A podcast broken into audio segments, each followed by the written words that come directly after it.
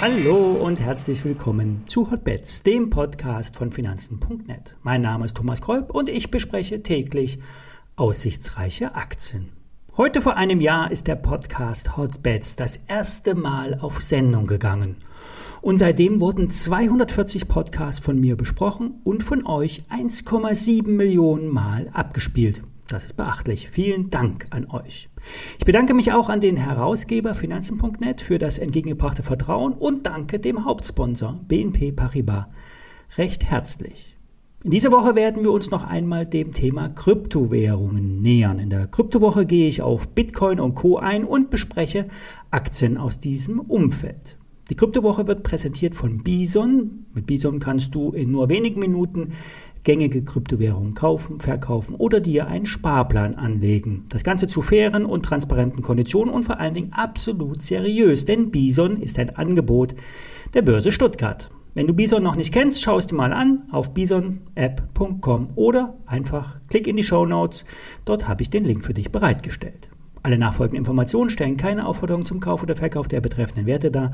Bei den besprochenen Wertpapieren handelt es sich wie immer um sehr volatile Anlagemöglichkeiten mit hohem Risiko. Dies ist keine Anlageberatung und ihr handelt auf eigenes Risiko. Es gibt ein Kaufsignal im Bitcoin. Das ist aber auch mehr als nötig. Vom Rekordniveau ging es von 69.000 Dollar im November letzten Jahres um mehr als 50 Prozent nach unten.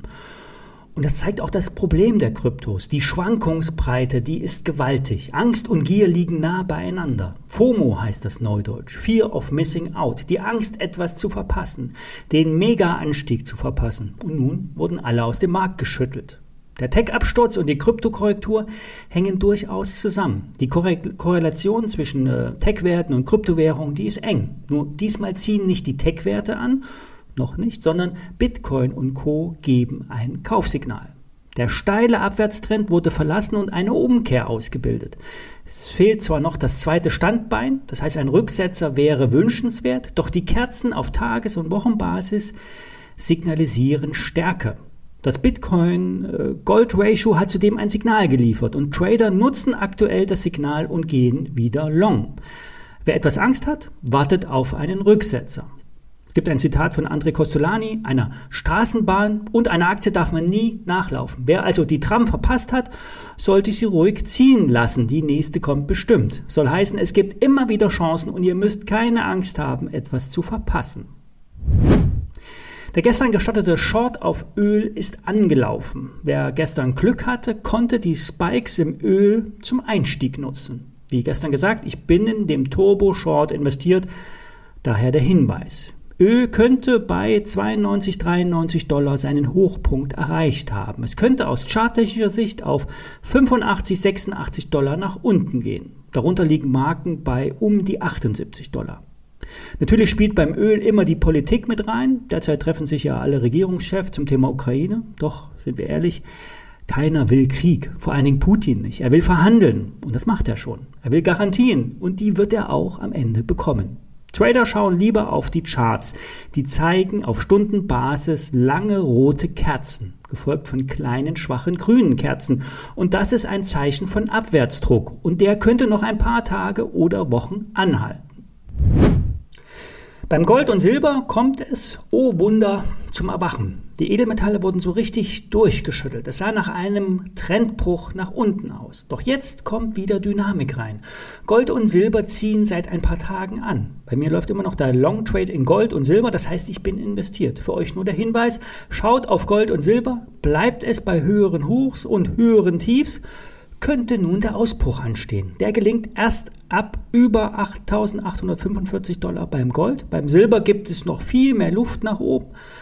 Über 23 Dollar bereitet das Metall äh, seinen Ausbruch vor. Erst über 24, 25 Dollar startet die Party.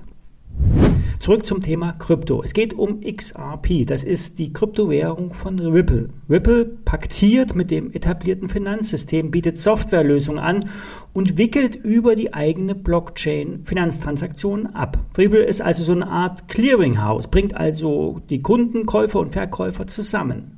Ripple hat den Vorteil, dass Transaktionen nur in wenigen Sekunden durchgeführt werden. Beim Bitcoin können Transaktionen schon mal deutlich länger dauern. Knackpunkt bei XRP ist die Börsenaufsicht. Diese behauptet nämlich, dass die Kryptowährung eigentlich ein Wertpapier wäre und damit in ihrem Hoheitsbereich fällt, sprich börsenrechtlich überwacht werden sollte. Die Systemfrage stellt sich allerdings äh, auch bei den Validierern. Bitcoin hat ein externes, breites Netzwerk und ist quasi manipulationssicher. Bei XRP läuft die Rechenleistung großteils über Ripple selbst und von den, von den äh, freigegebenen Validierern. Den Ripple-Token, den kannst du auch über diverse Plattformen kaufen, unter anderem auch bei Bison, der Plattform der Börse Stuttgart. Äh, dabei ist auch keine Wallet nötig. Du kannst Bison auch über die Finanzen.net App ansteuern. Unten rechts in der App klicke einfach auf den Tab Krypto und schon geht's los. Ja, soweit für heute. Wir hören uns auch morgen wieder. Dann noch etwas mehr zum Thema Kryptos und zu attraktiven Aktien. Bis dann.